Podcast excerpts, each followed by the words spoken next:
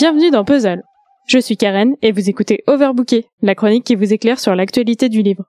Alors que nous consultions le courrier des lecteurs, Michel tomba sur une lettre peu sympathique, disant Chronique didactique? Mais ce Michel est un peu stupide. Mon ami me fit alors cette remarque. Pourtant, rien n'indique que je suis un homme. Est-ce qu'il dit ça parce que tous les hommes sont stupides? Alors non, Michel, pas tous les hommes. Hashtag not all men, tu vois. Mais quand même, en tant que groupe social, on peut leur trouver quelques défauts. Notamment celui de ne pas prendre assez conscience des problèmes liés au sexisme et de ne pas faire beaucoup pour les résoudre. Ce qui m'amène à vous parler du dernier livre de Valérie Ray-Robert, Le sexisme, une affaire d'homme. Valérie Ray-Robert se décrit comme une pédagogue à balles réelles. Vous la connaissez peut-être sous le nom de Crêpe Georgette, qui est son pseudo sur Twitter et le nom du blog qu'elle tient. Alors oui, le sexisme, c'est un sujet à la mode. Pourquoi en parler encore? Eh bien, si le féminisme est déjà un sujet traité sous de nombreux angles, il est toujours nécessaire d'en parler, et celui de la masculinité est encore trop peu abordé. Dans son ouvrage, Valérie Ray Robert part du constat que, de la même manière qu'on ne naît pas femme, on le devient, on ne naît pas homme, on le devient. Cette construction se manifeste de plusieurs manières. La société éduque les hommes à, entre autres, ne pas exprimer leurs sentiments, être violents, rejeter ce qui renvoie à la féminité ou à l'homosexualité, avoir beaucoup de relations sexuelles.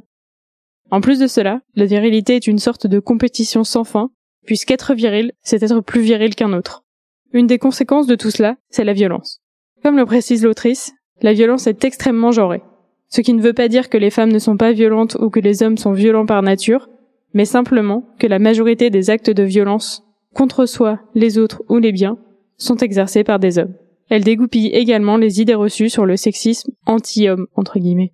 Ça me semble nécessaire comme livre, effectivement, mais bon, c'est souvent les personnes déjà sensibilisées et engagées qui lisent ce genre de livre. T'as pas tort, Michel. D'ailleurs, j'ai assisté à une rencontre avec Valérie Robert il y a quelques jours, et la question lui a été posée. Elle-même sait que dire aux hommes cisgenres, regardez ce que la virilité vous fait en pensant que ça va les faire changer, c'est un peu vain. Petite parenthèse, homme cisgenre égale homme dont le genre ressenti correspond à son sexe biologique, assigné à sa naissance.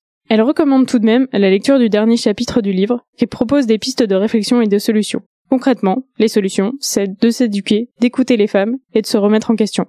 Au passage, je vous recommande l'écoute du podcast Tout de suite les grands mots sur le flux de transmission. Ça vous donnera une idée du différence du vécu de deux personnes de genres différents pour la même situation.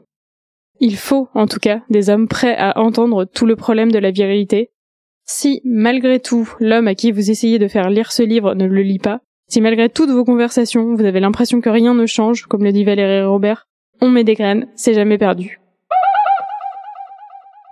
Bon, je vais pas vous mentir, on est lundi 16 mars quand j'écris cette chronique. C'est une période hyper chelou, et clairement, je vous livrerai pas ma meilleure chronique. J'ai fait de mon mieux. J'espère quand même vous avoir donné envie de lire ce livre, parce qu'il est nécessaire. Et ouais, confinement ou pas confinement, le sexisme existe toujours c'est le bon moment pour prendre du temps pour réfléchir et s'armer intellectuellement. Mais du coup, comment on fait pour se le procurer? Malgré les choix d'initiatives de certaines librairies, s'il vous plaît, ne sortez pas de chez vous pour ça. Le livre est disponible en numérique, notamment sur placedeslibraires.fr, et vous pouvez choisir à quelle librairie indépendante l'acheter.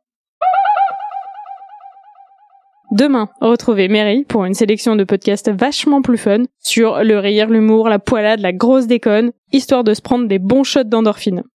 Nous, on se retrouve la semaine prochaine pour une nouvelle chronique.